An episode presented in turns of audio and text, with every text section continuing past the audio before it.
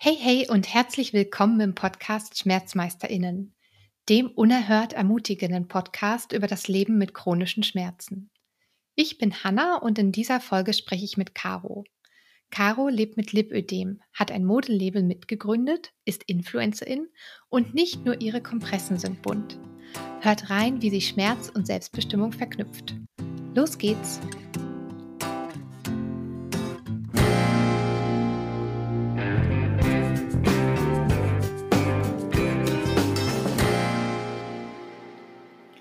Hallo Caro.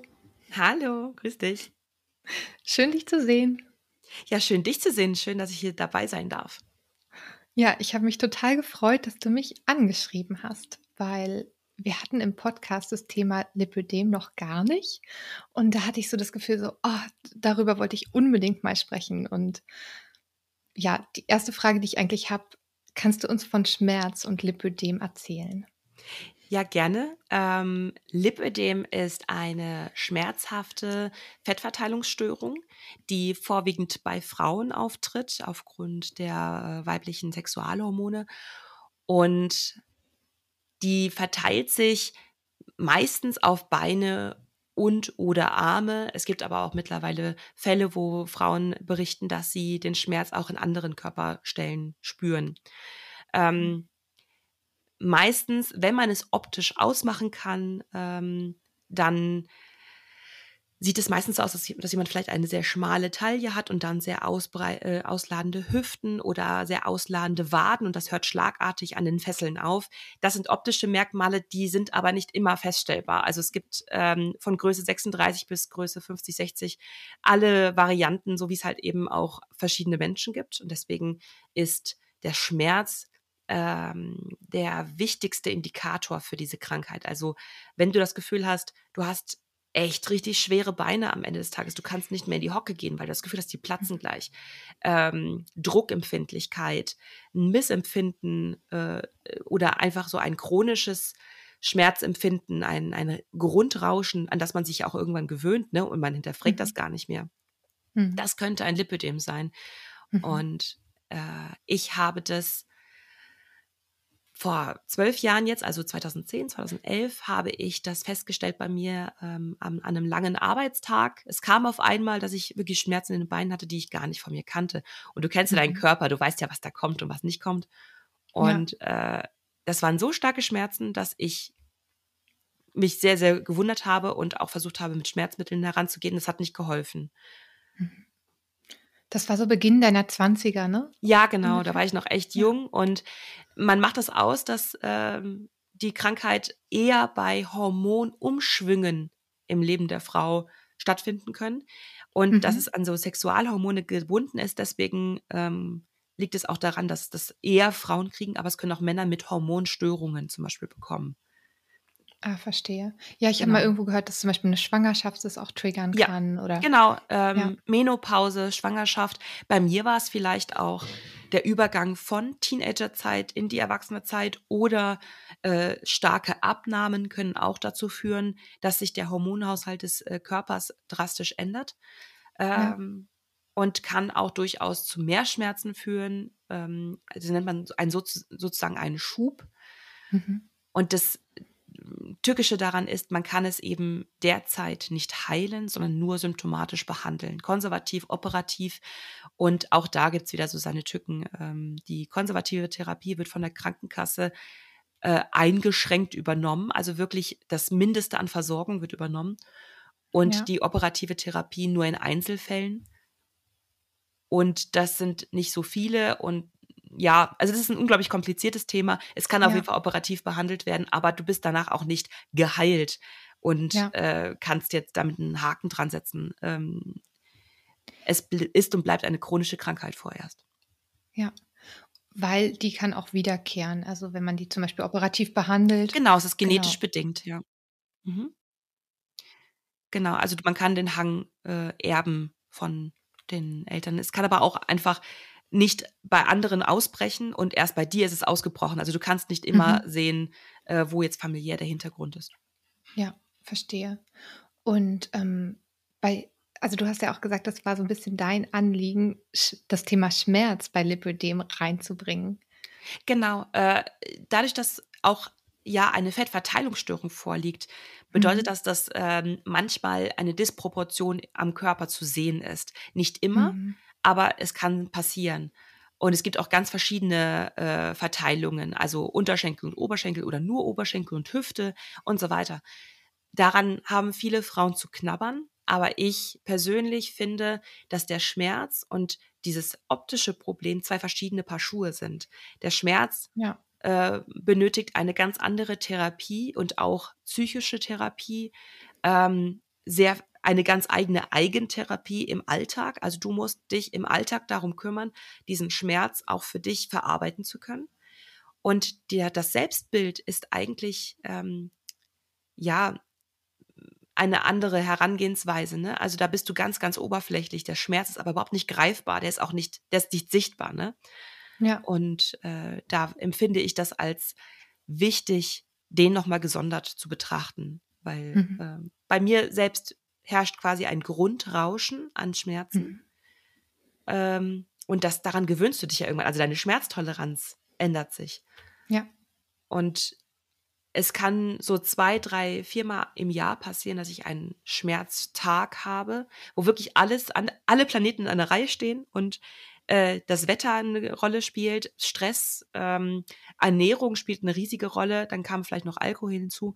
Und dann habe ich einen Tag, an dem ich quasi nicht auftreten kann und mir die Tränen in die Augen schießen, weil es so schmerzhaft ist. Und Ja. dann äh, ist guter Rat teuer. Mhm. Kannst du den Schmerz für jemanden, der genau diesen Schmerz nicht hat, beschreiben, wie sich der anfühlt? Ähm, der kann in verschiedenen Varianten kommen. Also es gibt äh, so eine Art stechender Schmerz, den du genau lokalisieren kannst.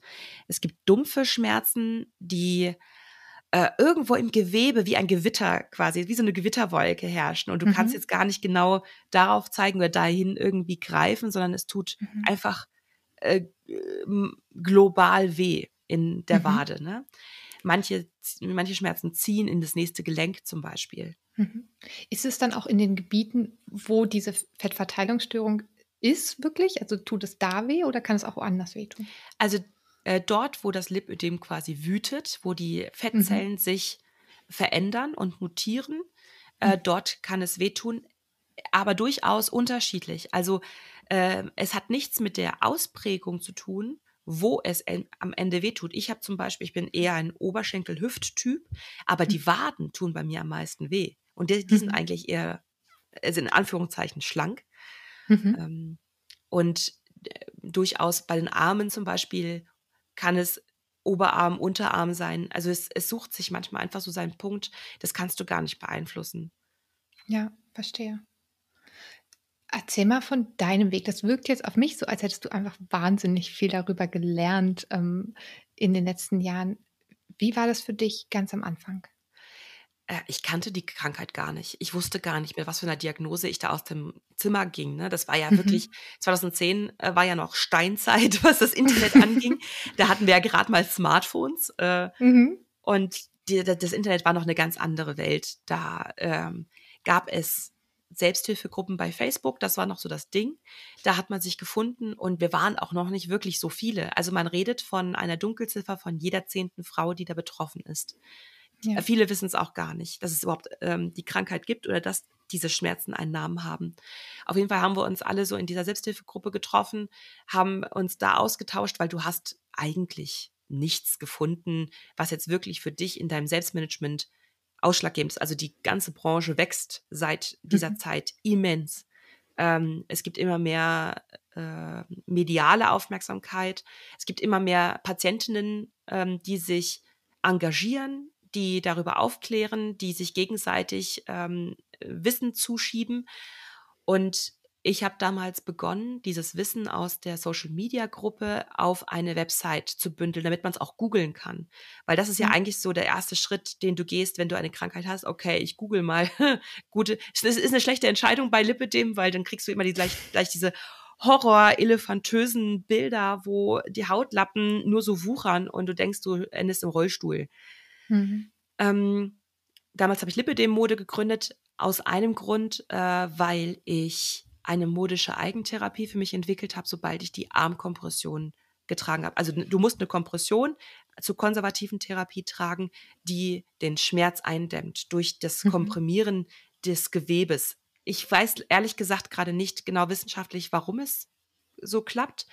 Ähm, Mhm. aber ohne die Kompression hätte ich zum Beispiel deutlich mehr Schmerzen. Das Mhm. Problem ist, das ist auch nicht gerade so einfach zu tragen. Du musst dir vorstellen, als wenn es eine, die, die stärkste Shapewear ist, die du anziehen kannst. Also wirklich sehr steif und äh, Mhm. sehr komprimierend. Dafür hast Mhm. du halt, ja, also alles ist gut, gut an seinem Form. Platz. Genau. Aber ähm, es ist auch eine Herausforderung, das zu tragen. An den Armen war es für mich eine immense Herausforderung, das anzunehmen, weil es für mich in meinem Kopf offensichtlich krank äh, gemacht hat. Ne? Also dann war es real, Mhm. auch nach außen hin. So eine Strumpfhose, die kannst du irgendwie so ein bisschen weglächeln und die gehört dahin, das kennt man, aber eine Armkompression gehört da eben nicht hin. Äh, Mhm. da, du bist halt im Ho- Hochsommer angezogen wie, ähm, wie im Winter und man denkt, Leute denken sich da was, aber man lernt auch mit der Zeit, wenn man da mal ein paar Gespräche führt, dass es den Leuten A, total wurscht ist und B, je besser du das in ein, in ein Outfit integrierst, desto cooler wirkt das und desto mehr strahlst du aus, hey, ich bin okay damit, ich weiß, ich muss es ja tragen. Also volle Ja. Flucht nach vorn. Ja. Ähm, ich habe damals eine Psychotherapie gemacht, weil ich mit diesem Krankheitsfortschritt nicht klarkam. Ich war äh, Mhm. 43, 23, 24, als die Arme noch hinzukamen zu den Beinen. Und Mhm. das war für mich echt heftig, weil du bist ja auch als junger Mensch so in deiner Lebensqualität bedroht. Ja. Ähm, obwohl ich wirklich viele Maßnahmen ergriffen habe, dass es mir besser geht. Und diese Armkompression ist einfach eine Herausforderung. Und ich wusste, Mhm.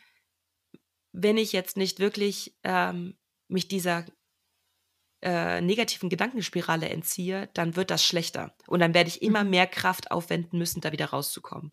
Mhm. Volle Flucht nach vorn, die Psychotherapie Ja. gemacht und die Eigentherapie entwickelt.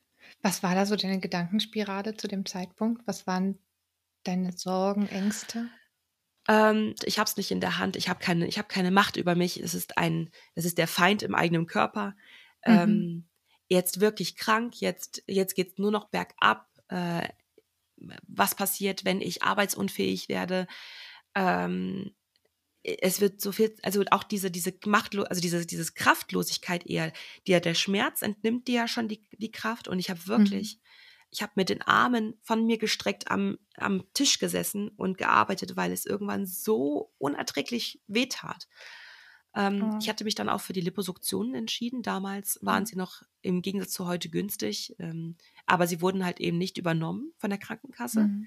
Und das war 15.000 Euro Wahnsinn. die du Ja. halt selbst aufbringst, weil du keinen anderen Ausweg mehr kennst. Und ich bin wirklich ein Verfechter der konservativen Therapie als Mhm. Langzeittherapie. Das ist wichtig. Mhm.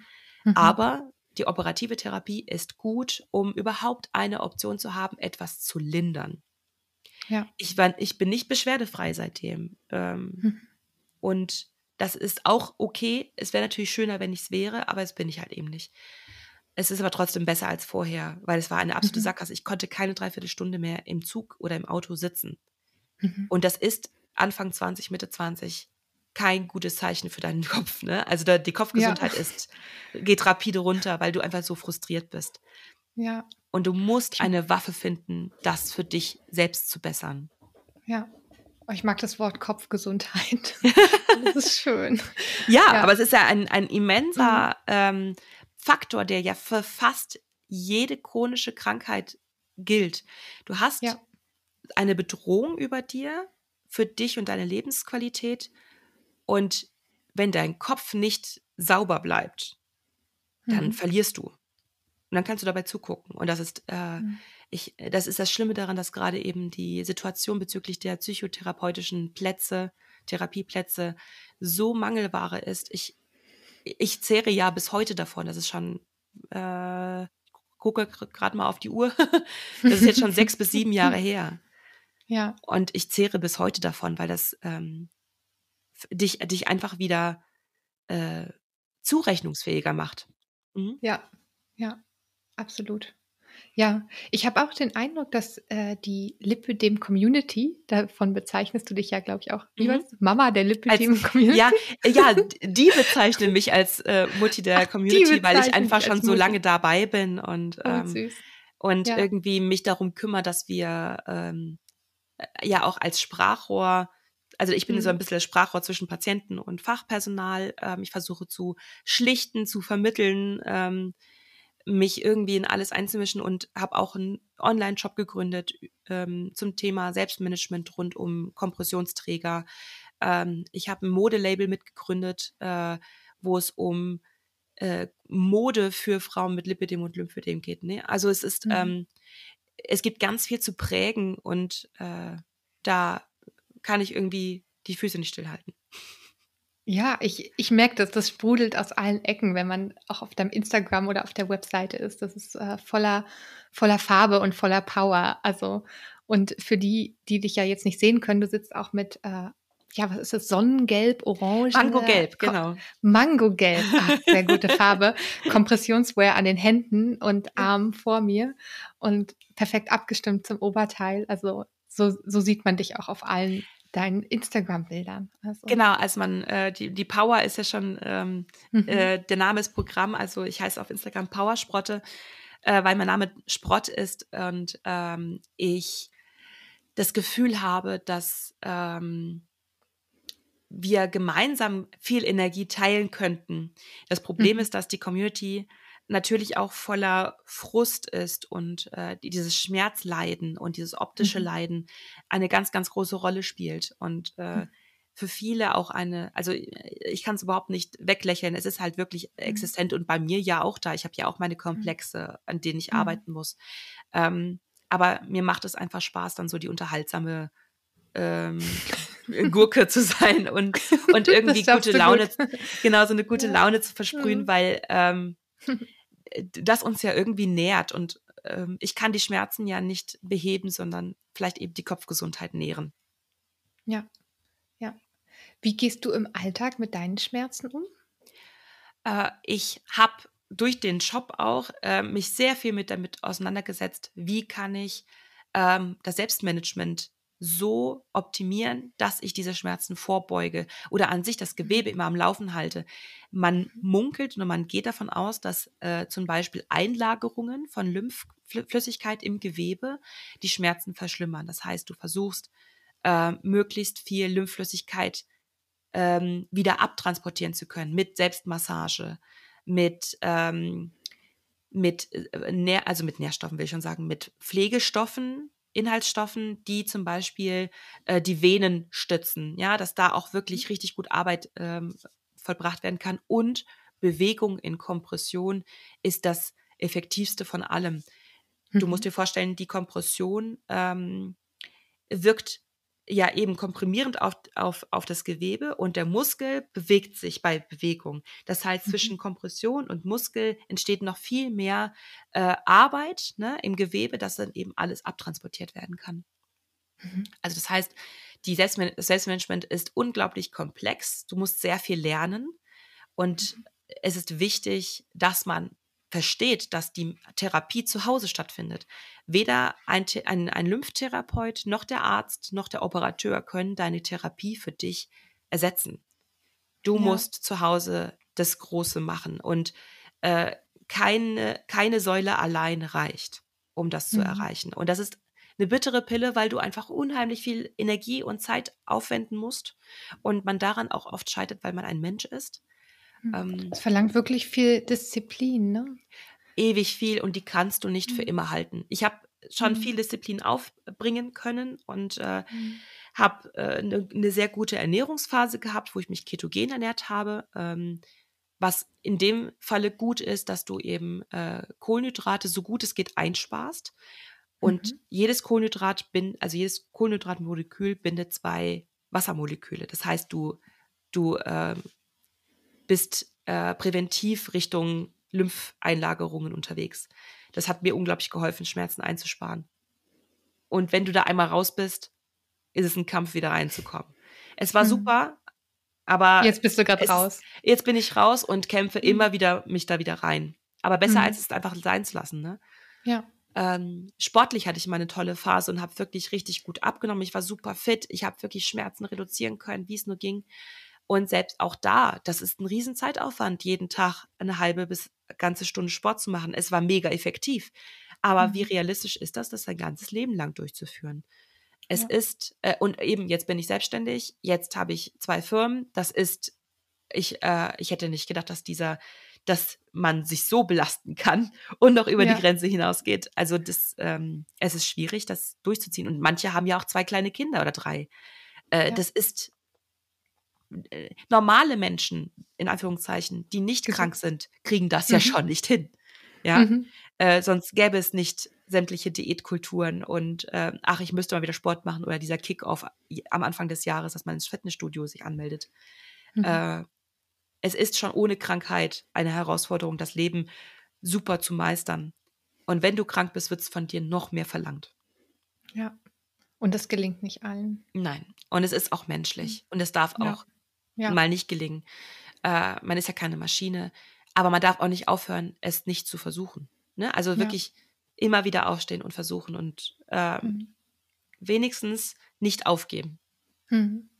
Ich könnte mir vorstellen, dass in, in der Lipödem-Community gerade die das so schwer ist, weil du ja ähm, dein, also dein Körperbild vielleicht sich so stark verändert, dass es wirklich so, so, so schwierig ist für die Psyche, weil, weil du so das Gefühl hast, du hast komplett die Kontrolle vielleicht verloren oder so. Also so, und du, du weißt gar nicht mehr, wie du da zurückkommst. Und dann der Aspekt, dass die Krankenkassen diese, diese, gerade die Liposuktion ja nicht übernehmen oder oft nicht übernehmen und da so ein Kampf besteht. Also ich habe das Gefühl, dass das ein ganz großes Thema ist in deiner Community, aber du kannst mich auch gern ähm, korrigieren. Aber dass da das, was die Kassen zahlen und was sie nicht zahlen, ähm, dass das einfach weit von euren Bedürfnissen äh, entfernt ist. Ist das äh, korrekt? Äh, ja, ja. So, sogar auch die konservative Therapie ist völlig realitätsfern. Äh, mhm. Wir bekommen, also rein rechtlich gesehen, stehen uns zwei Kompressionen im Jahr zu.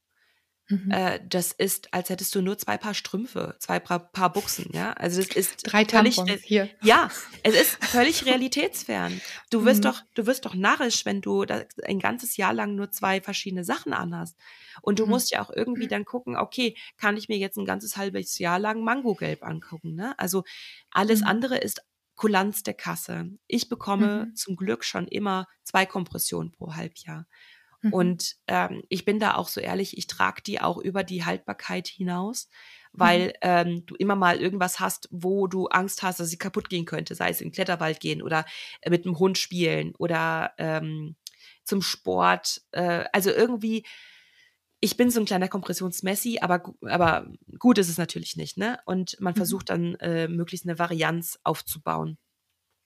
Aber zwei Kompressionen pro Jahr sind wirklich, es ist einfach eine Frechheit. Und äh, es ist auch ähm, schlimm, dass es Glückssache ist, ob du diese Kulanz der Krankenkasse erfährst oder nicht. Mhm. Äh, diese, die Versorgung darf nicht unterschiedlich sein. Das ist, es ist irgendwie makaber, ne? Und das, äh, und, und die, diese Varianz, also die Kompressionen sind immer besser geworden, immer schöner geworden. Der, die Branche gibt sich Mühe, dass man die Kompression immer besser auch annehmen kann. Weil es ist natürlich wirklich ein fester Stoff. Ähm, und du musst ja irgendwie gucken, dass du Freude dabei empfinden kannst, das zu tragen. Nicht, dass du das tragen kannst, sondern ähm, wenn du es schon tra tragen musst, dann wenigstens irgendwie so, dass es dir gute Laune macht. Und gelb oder magenta, das macht mir immens gute Laune. Es ist ja ein mhm. Körpergefühl, das du da anziehst, ne? Ja. Und ähm, die Krankenkasse äh, erkennt das nicht aber es hat auch schon geklappt, dass man einfach zum Sachbearbeiter geht, sich dann einen Termin geben lässt, mal die Buchse vor seinen Augen auszieht, auf den Tisch legt und fragt, ob er das noch drei Monate lang anziehen möchte. Hat schon geholfen. Also man muss leider ja. wirklich für, sein, äh, für seine Lebensqualität einstehen. Mhm. Und es, es, man kann sich, glaube ich, ähm, ich will auch nicht mich so viel beschweren, weil es gibt auch schlimmere Krankheiten, ja. Aber du musst dich jahrelang mit vielen Sachen herumschlagen und immer wieder was Neues lernen und das alles nebenher und du hast ja an sich schon ein Leben, äh, ist nicht ohne. Ist noch nicht das Schlimmste und ich versuche mich auch in Dankbarkeit zu üben. Das ist noch nicht, es ist kein Krebs, es ist kein AIDS, ähm, es ist keine Sache, die mich ähm, die mein Leben schlagartig verringert. Je nachdem, welche Begleiterscheinungen hast, kann das natürlich passieren. Äh, aber es ist jetzt auch trotzdem ein Leiden zum Teil, ne? Und dann musst ja. du auch wieder gucken, nicht dieses Leiden zu sehr zuzulassen. Dann, mhm. du darfst nicht nur dieses Leiden sein, sondern, hey, okay, es muss, es, ich habe nur das eine Leben und es muss gut werden. Auch mit dieser Krankheit. Und mhm. es ist auch wieder Arbeit, das immer wieder ins Gedächtnis zu rufen. Mhm. Und dir gibt deine Arbeit damit auch sehr viel Kraft, oder? Ich glaube ja. Also es ist eine, ich glaube, sowas würde ich nicht durchhalten können, wenn es nicht eine Selbstverständlichkeit wirklich aus dem Herzen wäre, das zu prägen und das wirklich äh, voranzubringen und Leuten was Gutes zu tun. Jenseits dieser ganzen Influencer-Sache, die Influencer-Sache, die kam halt irgendwie dazu. Ähm, ich habe das ja nicht angefangen mit dem Ziel, berühmt zu werden oder sowas. Ne? Also das ist total, ich finde es auch komisch, mit einer Krankheit berühmt zu werden dann. Ähm, sondern mhm. es geht darum, äh, erst ging es mir darum, es googlebar zu machen. Und dann äh, hatte meine Freundin mich auch ermutigt und hat gesagt, hey, du hast diese modische Eigentherapie entwickelt, dich jeden Tag ähm, ganz bewusst anzuziehen, sodass es perfekt passt, ein perfektes Outfit, jeden Tag, mhm. damit du mit einem gestärkten Körpergefühl rausgehst. Und mhm das müssen die Mädels draußen sehen, weil ich war die erste auf Instagram, die das überhaupt, die ja überhaupt Kompression an sich gezeigt hat. Ne? Ich glaube, wir waren zwei mhm. Mädels, die bis heute halt auch so die modische Fahne hochhalten. Und das äh, dann sonst war nichts auf Instagram, ja. Und dann war, ich habe auch noch, ich äh, teile aktuell immer wieder alte Bilder, wo ich nur ohne Kopf zu sehen bin, weil ich überhaupt nicht stattfinden wollte. Das war überhaupt mir nicht mhm. wichtig, ne? Mhm. Und äh, irgendwann habe ich halt auch gelernt, klar, die Persönlichkeit gehört dazu. Leute wollen Persönlichkeit sehen, die wollen mit dir bonden. Ja. Und ähm, dann bin ich da eben mitgegangen. Und all diese Influencer-Sachen, das gehört eben dazu. Und ich wünschte, ich könnte einfach nur meine Arbeit machen, ähm, weil mir das gar nicht so wichtig ist. Es könnte morgen auch nicht da sein. Ne? Ich könnte morgen einfach ja. null Follower haben. Ah ja, dann ist es halt so. Ne? Ähm, das, damit habe ich ja angefangen quasi mit null. Mhm. Und es ist mhm. okay. Es ist, ähm, es ist ich weiß nicht. Aber erzähl mal von deinem Modelabel. Was ist da deine, deine, deine Inspiration? Und hast du Mode schon immer so sehr gemocht wie jetzt? Nee, gar nicht. Es war mir völlig egal. Okay. okay. äh, ich habe dieses modische Gefühl erst entwickelt, als ich die Kompression anziehen musste, weil diese Herausforderung im, im Raum stand. Du hast jetzt diese Kompression, mach was damit. Wenn du nichts damit machst, dann, dann ist sie, dann wird sie nie ein Teil von dir. Und du kannst auch nicht in ständiger Ablehnung mit dir selbst leben. Du musst einen Weg mit dir finden, weil du hast diesen Weg halt nur mit dir. Und ähm, ich habe mir dann wirklich überlegt, okay, modisch das zu integrieren, immer wieder. Und das macht zum einen etwas mit deinem Kopf, dass du dich auch mit dir selbst beschäftigst und zum anderen dein Körper gefühlt sich und du kriegst Komplimente. Würdest du einem Menschen, der sich einfach nur angezogen hat, ein Kompliment für sein Outfit machen oder jemanden, der aber Bombe aussieht, du siehst ganz genau, ey, die hat sich mal richtig Gedanken gemacht und es ist eine Inspiration für dich. Ne? Mhm, mhm. ähm, und das tut dir einfach gut zu wissen, hey, die Leute, die interessiert nicht die Kompression oder deine Krankheit dahinter, sondern dass du echt top aussiehst damit. Es mhm. reguliert das so ein bisschen, ne? Und das Modelabel habe ich nicht selbst gegründet, sondern das ähm, war schon die Marke eines Gesundheitsunternehmens. Lippe de Mode und ein Modelabel, was sich genau auf diese Frauen spezialisiert hat, musste natürlich irgendwie miteinander fusionieren. Also äh, bin ich dort in ein Gesundheitsunternehmen eingestiegen. Das ist aber insolvent gegangen und meine damalige Chefin und ich, wir haben gesagt, wir können das Baby nicht sterben lassen. Wir steigen aus und nehmen das Label mit und kaufen es mhm. heraus. Mhm. Und haben das eben dementsprechend neu gegründet, unabhängig gemacht und das führen wir jetzt zusammen. Ähm, es ist absolut eine Selbstverständlichkeit, das muss weiter bestehen bleiben. Und auch die Kundinnen haben gesagt, es muss, ihr müsst da bleiben, weil wir sind seitdem auch immer noch ein Monopol. Keiner nimmt mhm. sich dieser, diesem Thema so an und es ist auch eine riesen Herausforderung. Textilbranche ist echt ein Hammer, ne? Äh, ja. Und es ist es, es kommt, es schlägt einfach in die gleiche Kerbe. Ähm, wir müssen ein, wir müssen die Lösungen für uns selbst bringen. Es wird keiner für uns machen. Wir müssen das selbst in die Hand nehmen. Hm, schön gesagt. ja. ja. Hm, wie war das mit der Akzeptanz in deinem, da, da hat ja ein unglaublicher Wandel bei dir stattgefunden in deinem Freundes- und Familienkreis. Was ist da so passiert? Ähm, komischerweise oder vielleicht glücklicherweise habe ich meine Menschen ganz gut so ausgesucht, dass ich äh, keine Ablehnung in der Richtung erfahren habe. Vielleicht auch wegen dem Umgang damit, dass ich eben nicht die Krankheit so oft in den Vordergrund gestellt habe, dass es eine Belastung für das Umfeld sein könnte.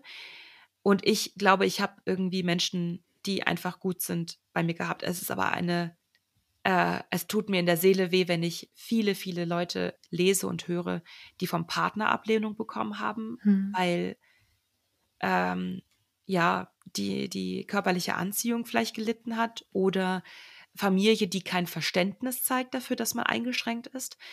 Da muss ich aber auch immer wieder sagen, es ist auch so ein bisschen eine Sache, was du draus machst. Wie positionierst du dich mit deiner Krankheit? Ähm, bist du, ist es ständig Thema? Machst du es ständig zum Thema?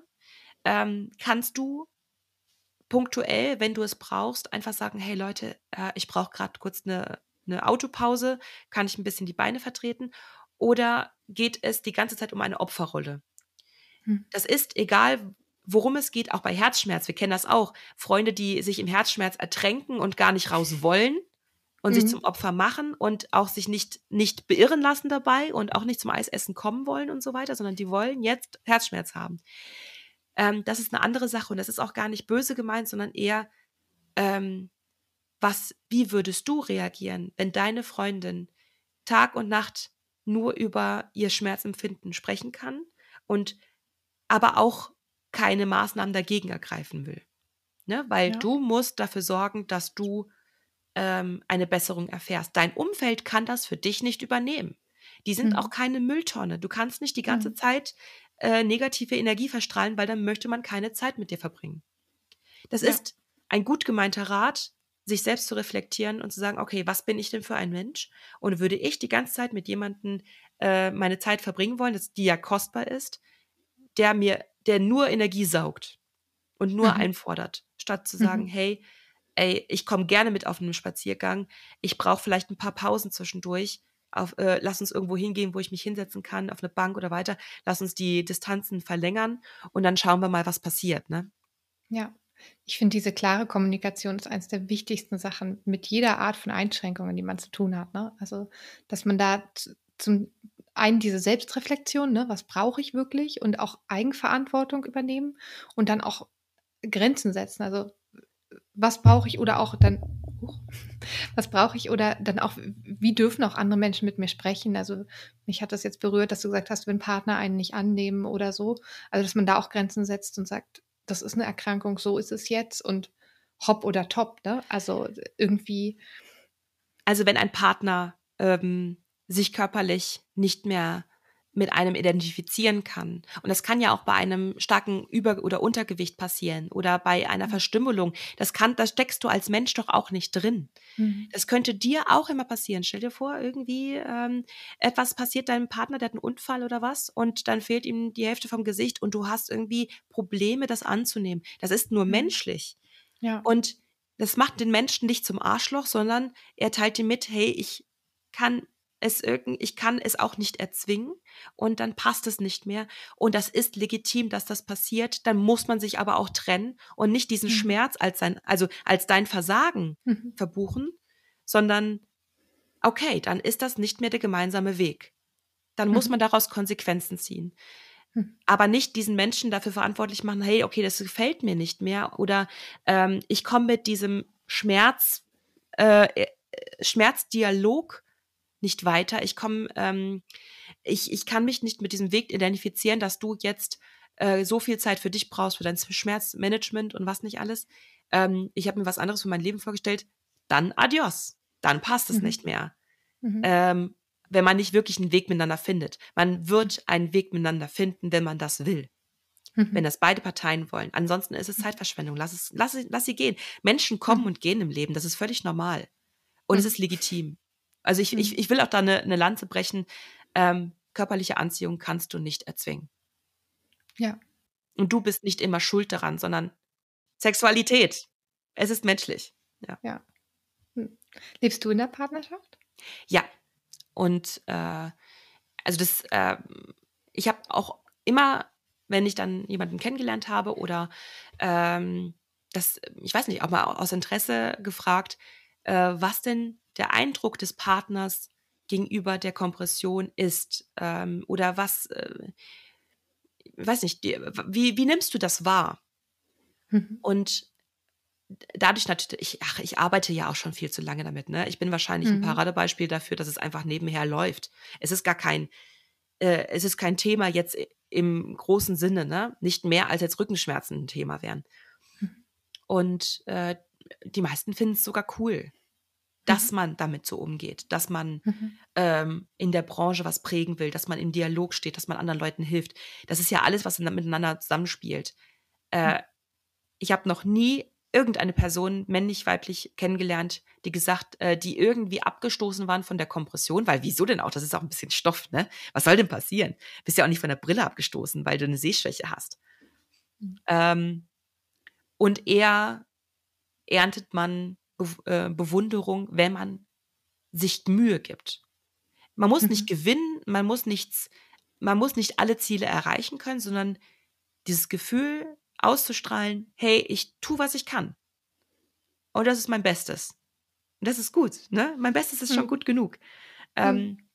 Und dann juckt es die Leute fast nicht, weil du bist ja viel mehr als Lipödem, du bist viel mehr als hm. Schmerz. Du kannst gut kochen, du bist lustig, du bist eine gute Gastgeberin, ähm, du bist gut im Schafkopf, was nicht. Ähm, ne? Also du hast ja ganz andere, kein Mensch, das ist so eine, äh, das ist so eine Übung, die ich ähm, wenn ich Vorträge halte, gerne mitgebe. Wenn du jetzt aus diesem Vortrag gehst, aus diesem Podcast gehst, frag die nächste Person, die dich richtig gern mag oder die, die dich gut kennt und frag sie mal, was dieser Person als erstes einfällt, wenn sie an dich denkt. Und es wird mhm. nicht Lipödem sein oder Schmerz oder mhm. keine Augenbrauen oder sowas, weißt du? Das, mhm. ist, ähm, das mhm. wird immer sein, hey, ich liebe deine Augen, du bist, du hast so schöne Augen. Oder ach, deine Lippen, immer ey, so romantisch und mh, hm, sinnlich. Oder du kannst richtig gut kochen. Oder du bist eine, du kann, man kann einfach mit dir über alles reden. Ne? Mhm. Und dann wird man sich mal selbst bewusst, hey, den Leuten ist das nicht so ein großes Thema.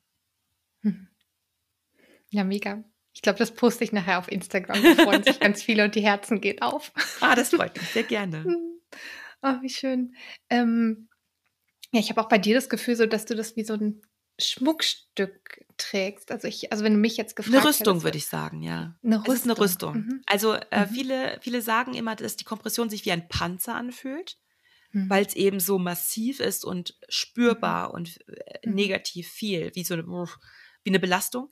Und sobald du, und das, ich muss es immer wieder hervorheben, sobald du modisch damit umgehst, machst du aus deinem Panzer eine Rüstung.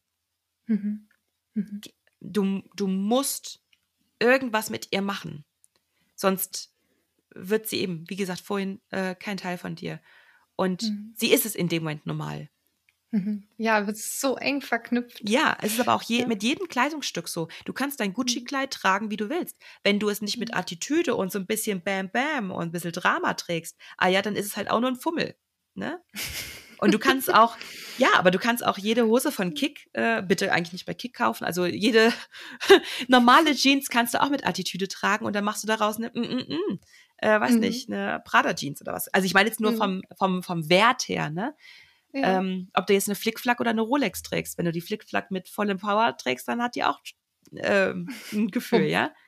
genau. Und das ist ja. ähm, immer, mach was draus. Es ist eh schon mhm. da. Die Situation ist da. Jetzt musst du sie irgendwie verarbeiten für dich. Ja. Und ich kann mir vorstellen, also Sommer, ne? Es ist warm mhm. und juckt es? Also wie, wie fühlt sich das sonst an? Es kann jucken, weil natürlich deine, deine Haut äh, maßgeblich unter ihr leidet. Du trägst sie ja wirklich jeden Tag. Mhm. Und es ist durchaus ein ähm, Problem, dass dadurch die Haut natürlich total beansprucht wird. Sie wird trocken, dann juckt's. Dafür habe ich natürlich ein Anti-Juck-Spray im, im Shop, ne? Aber du musst natürlich viel Hautpflege betreiben. Im Sommer hilft es am meisten, sie kühl äh, nass zu halten. Also wirklich, ich, äh, ich habe zum Beispiel so einen Zerstäuber im Shop oder es gibt ein äh, Fresh Spray äh, mit Menthol. Ähm, alles, was kühlt, ist immer sinnvoll. Ähm, auch so kleine faltbare Eimer, die kannst du dir einfach ins, ins Büro unter den Tisch stellen oder wenn du irgendwo im Garten bist, einfach die Füße reinlegen. Reicht auch schon, mhm. ne? Also ähm, ich habe, ich denke mir alles Mögliche aus, was ich ähm, äh, quasi bieten kann, damit man sich den Sommer so erträglich wie möglich hält. Äh, ich habe jetzt ganz frisch ähm, so Mikrofaserhandtücher, die du, wenn du die nass machst und schüttelst, dass die dann kühl sind. Ja, genau. Ja. Habe ich auch gerade äh, erlebt, ja. weil ich äh, arbeite freiwillig als Sterbebegleiterin. Ah ja. Und, mhm. und da habe ich so ein Tuch gefunden und dachte, boah, ja, genau. toll ist das denn? Ja. Habe es mitgenommen jetzt im Sommer in die Sterbebegleitung, um denen das ja. auch über die Beine zu legen und so. Und die waren ja so erleichtert. Also, es ist ein ist so immense, immense Verbesserung mhm. dadurch. Und ähm, das habe ich zum Beispiel Zuwami genannt. Also wenn wir jetzt mal diese Kopfgesundheit angehen, ne? Ähm, ich versuche immer irgendwie alles so ein bisschen lustig zu machen, ein bisschen, genau, dieses leichte Schmunzeln, weißt du, dann liest du zu Wami, alles klar. Es ist eine positive, ähm, positive Verknüpfung mit einem negativen Problem. Mhm. Und das ist das, was du eigentlich den ganzen Tag für dich ähm, machen musst. Die ist heiß im Sommer, ei, dann stell dir den Ventilator Swooshi ins Gesicht, weil da ist noch ein Diffuser mit dran, weißt du, dann kriegst du so ein bisschen kühle mhm. Brise ins Gesicht. Äh, das Tsuwami oder der Zerstäuber, da steht dann drauf, bye bye Lavafüße. Das sind, das ist so das, was ähm, äh, was du im Kleinen für dich tun kannst, um die Kopfgesundheit immer am Laufen zu halten, weil der Sommer ist scheiße. Ich bin mhm. richtig glücklich. Die Temperaturen gehen langsam runter und ich kann es nicht mhm. erwarten, mich wieder anzuziehen, statt auszuziehen. Und ähm, es ist real, ja. Also äh, es ist einem warm. Bitte fragt auch keine Kompressionsträger mehr, ob denen warm ist. ist. Das ist so, warm. das ist so, als wenn du einen ja. äh, großen Menschen fragst, ob er Basketball spielt. okay, es ist durch das Thema. Nee, das, das ist ja das Süße daran. Immer alle denken, ja. die werden die Ersten, die fragen, ob einem. Also ja, es, es, ihr seid stimmt. bestimmt nicht die ist Ersten. Ist dir nicht wahr? Ja, genau. hm, verstehe, ja. Nee, ist total super. Ich finde das richtig ist, gut. Also. Ja. Zum, zum Baden lässt man das auch an? wenn man ins Schwimmbad? Ähm, man kann es tun. Ich würde aber davon abraten, jetzt wirklich sportlich damit zu schwimmen. Du kannst aber durchaus als äh, Kühlung und so, kannst du damit ruhig mal ins Wasser dippen. Ähm, mhm. Ich habe es mal bei einem Sportevent äh, beim Schwimmen durchgängig getragen, weil ich danach, äh, das war so ein, wie so ein ähm, Ironman auf zehn Leute verteilt. Das mhm. heißt, du hattest Schwimmen, Radfahren und Laufen. Und ich hatte jetzt keine Lust nach dem Schwimmen mir noch die Kompression anzuziehen. Da, das hätte ich nicht geschafft. Also bin ich geschwommen damit und das war keine gute Idee, weil diese Kompression auf dem Bauch im, beim Schwimmbad, also da ist ja schon an sich hohe Kompression und diese doppelte Kompression war keine gute Idee. Also langsam herantasten, vorsichtig sein, ähm, eher ohne Kompression schwimmen, weil eben, wie gesagt, Kompression ähm, des Wassers ist die höchste, die du auf der Erde quasi jetzt im natürlichen Sinne genießen kannst. Und das ist auch ein super Lifehack für den Urlaub. Wenn du mhm. schon im Urlaub ohne Kompression herumlaufen möchtest, musst du zwei bis dreimal am besten ins Wasser gehen und dich dort bewegen. Mhm. Dann hast du eigentlich, den, den, dann kannst du eigentlich ganz gut damit leben. Ah, voll der gute Tipp. Ja. Mhm. Mm. Wie, wie war das mit Ärzten und Ärztinnen bei dir? Dadurch, dass du recht schnell die Diagnose bekommen hast, war das völlig un problematisch oder gab es da Schwierigkeiten? Ähm, dass die Schwierigkeit besteht vor allem darin, dass Ärzte auch nur Menschen sind. Äh, das heißt, nicht alle von ihnen sind sozial so kompetent, wie sie vielleicht sein müssten, um eine so schmerzsensible Person zu behandeln. Schmerz macht dich mürbe. Das ist egal, in welcher Krankheit so. Äh, man muss sich nur vorstellen, stell dir mal vor, du hast wirklich die ganze Zeit Zahnschmerzen. Du kannst es nicht ignorieren, es bringt dich um, es macht dich wahnsinnig. Du, du kannst es nicht ignorieren. Und darauf können manche Ärzte einfach nicht gut reagieren, weil sie das, äh, weil sie ja auch äh, die 70 Prozent adipösen Patienten sehen. Ne? Also das lässt sich jetzt auch nicht abstreiten, aber gut, die Hälfte der Gesellschaft ist auch mittlerweile adipös, also es liegt nicht nur am Lipödem, aber 70 Prozent der Betroffenen sind adipös, eben 30 Prozent vor allem nicht. Das ist ja die andere Krux. Ärzte sehen dann eine schlanke Person, die sagt, ich habe Schmerzen in den Beinen und in den Armen. Und der Arzt sagt, naja, aber sie sind doch viel zu schlank für ein Lipödem. Ist ja auch wieder Quatsch, ne? Mhm. Äh, es gibt auch Stadium 1 und Stadium 2 mhm. und Stadium 3. Das mhm. heißt, du kannst auch alles haben.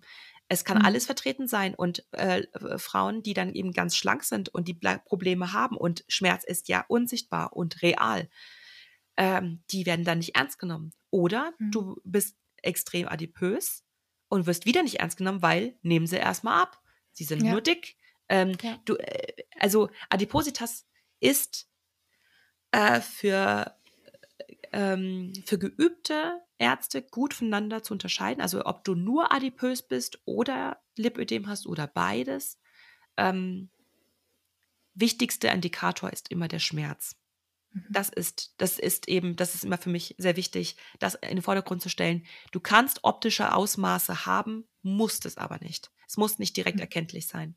Mhm. Und äh, Ärzte können so unsensibel sein, dass du wirklich davon auch nachhaltig knabbern musst. Also mhm. ich habe ähm, bei meiner Abenddiagnose ja so ein Loch gehabt, dass ich wirklich auch Heulkrämpfe hatte. Ich habe mich so machtlos gefühlt, saß dann unter Tränen in dem Raum, weil ich hatte ja schon in den Beinen das Lipödem und wusste, okay, das sind die gleichen Schmerzen wie in den Beinen. Ich weiß, ich hab's und es tut mir so weh, dass auch noch, also äh, bleibt mir da nichts erspart, ne? Warum ich?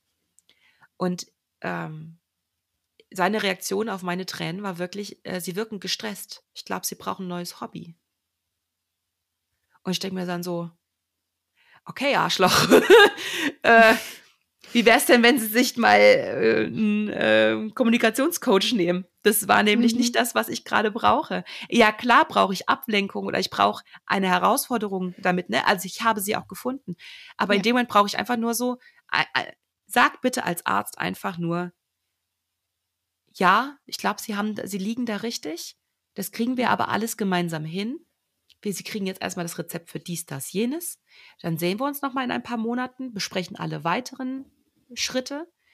Ähm, wir schauen dann auch, was wir mit der Ernährung machen können. Es gibt Perspektiven. Sie sind auch nicht allein. Schauen Sie, dass Sie in den Austausch, Austausch gehen. Das dauert keine Minute, das mhm. zu sagen.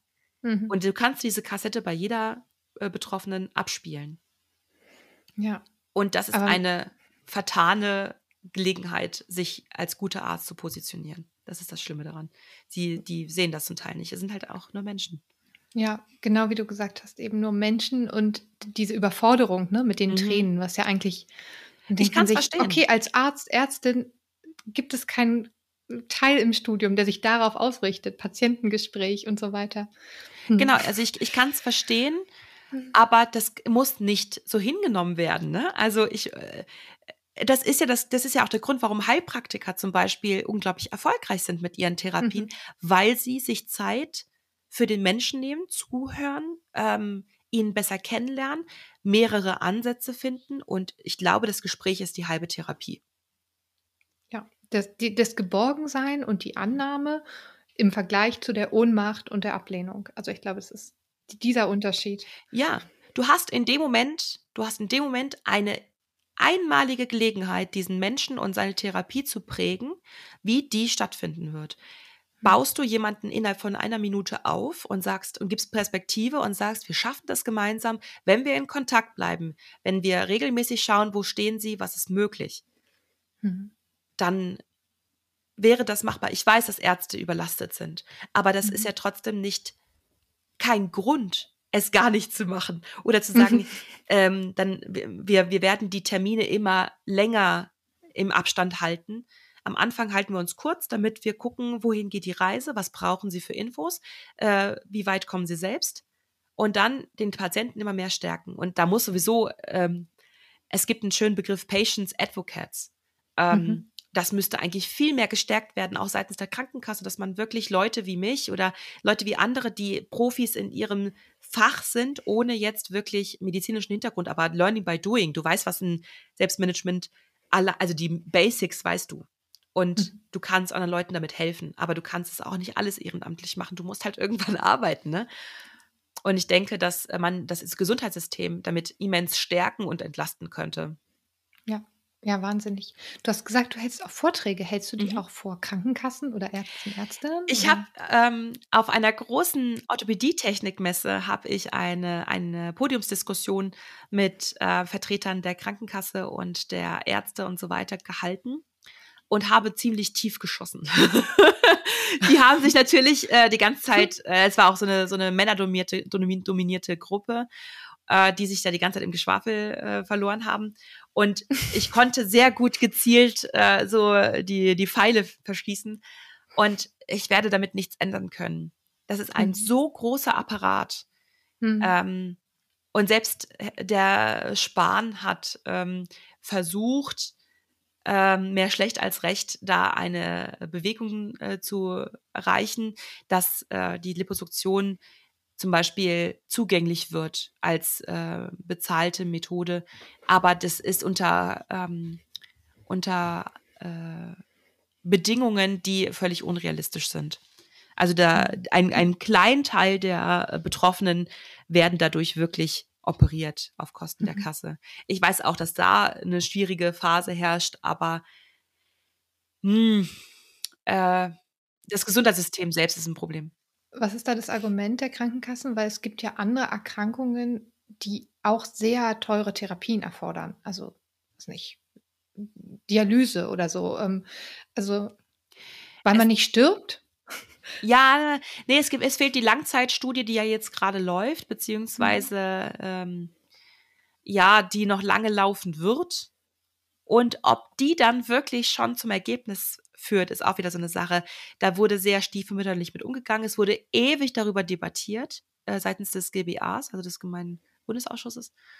Ähm, und ob da jetzt wirklich äh, eine, eine stringente Lösung gefunden wurde, äh, ist fraglich. Und mein Problem ist, ja, als ob wir von jeder Knie-OP irgendeine Studie hätten, dass die wirklich zum Ziel geführt hat. Aber die wird ja auch durchgeführt. Mhm. Ich sehe keinen Grund. Äh, ich glaube, es ist dieser Charakter der Fettabsaugung, der das Ganze mhm. nicht nahbar macht für die Krankenkasse. Die denken, da sind mhm. jetzt ganz viele dicke Frauen, die wollen sich das Fett absaugen lassen, damit sie es dann einfach haben die Therapie hört ja mit der Liposuktion nicht auf, was auch seitens der Patienten noch aufklärungsbedürftig ist. Ne? Mhm. Ähm, du bist ja nicht gefreit und wirst nie wieder übergewichtig, nur weil du eine Liposuktion hattest. Das stimmt einfach nicht. Mhm. Und äh, du musst eigentlich danach noch viel mehr aufpassen als vorher. Also schwierige Kiste. Und die äh, Krankenkasse sieht den, ähm, den Langzeiteffekt wahrscheinlich nicht, weil die konservative Therapie danach auch nicht kategorisch ausgeschlossen ist.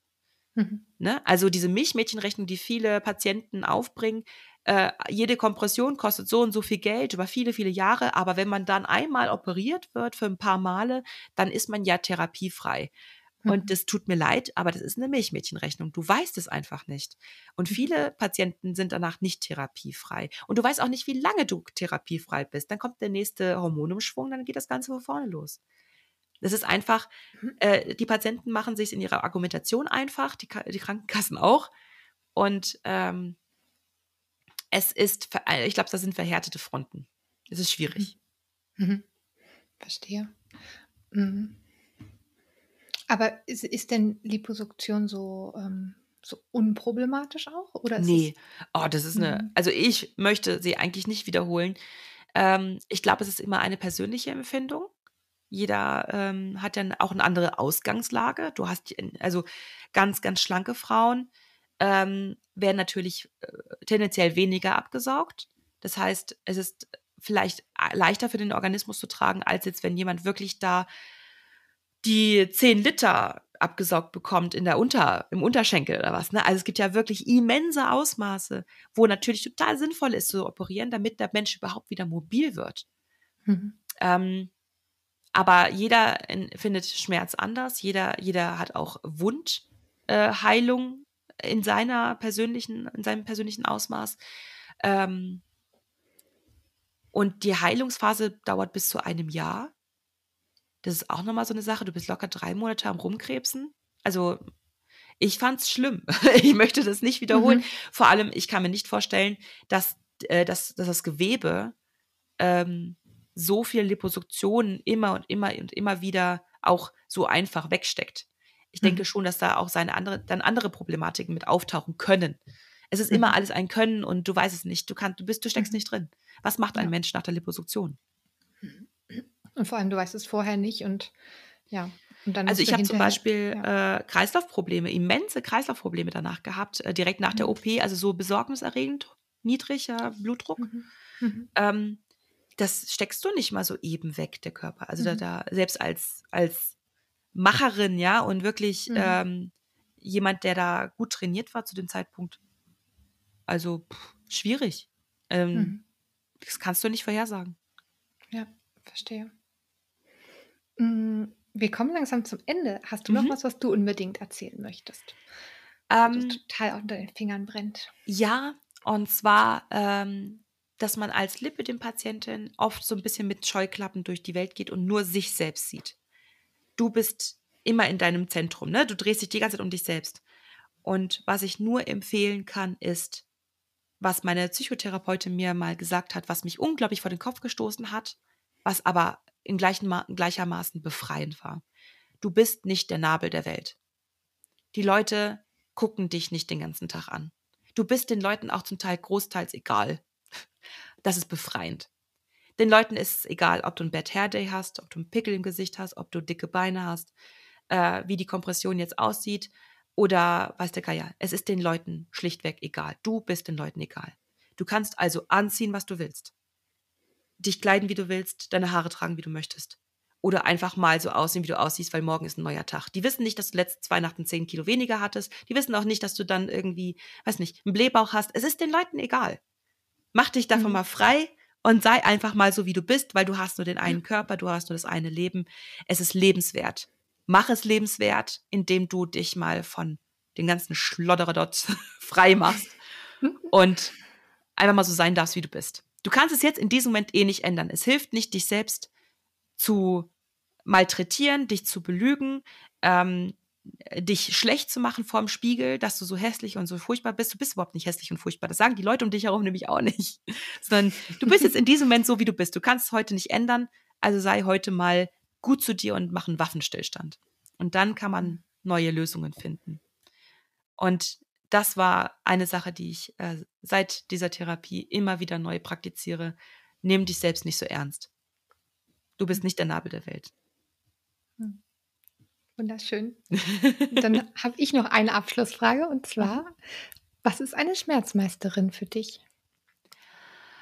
Eine Schmerzmeisterin ist eine Person, die einen Weg für sich gefunden hat, den Schmerz in eine Schublade zu legen, in der er nicht an die Seele kommt.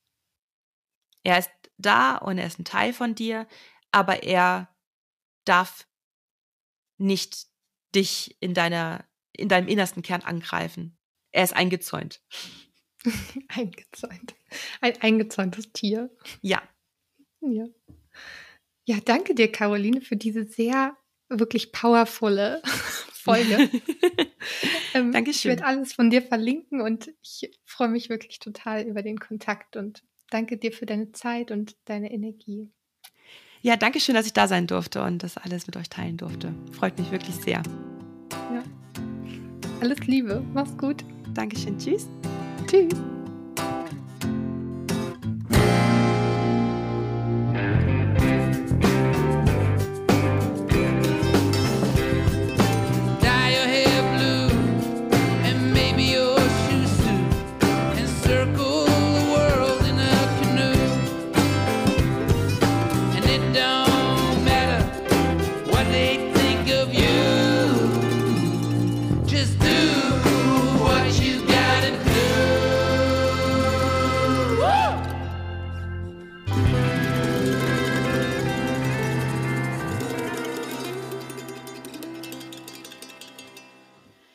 Waren eure schmerzmeisterlichen Stimmen für heute. Wenn ihr auch mal mit dabei sein möchtet, schreibt mir auf Instagram an schmerzmeister-innen oder ganz einfach per E-Mail an schmerzmeisterin.gmail.com. Und abonniert natürlich super gern den Podcast in eurem Lieblings-Podcast-Portal. Bleibt klug und mutig. Bis bald. Hey Dor.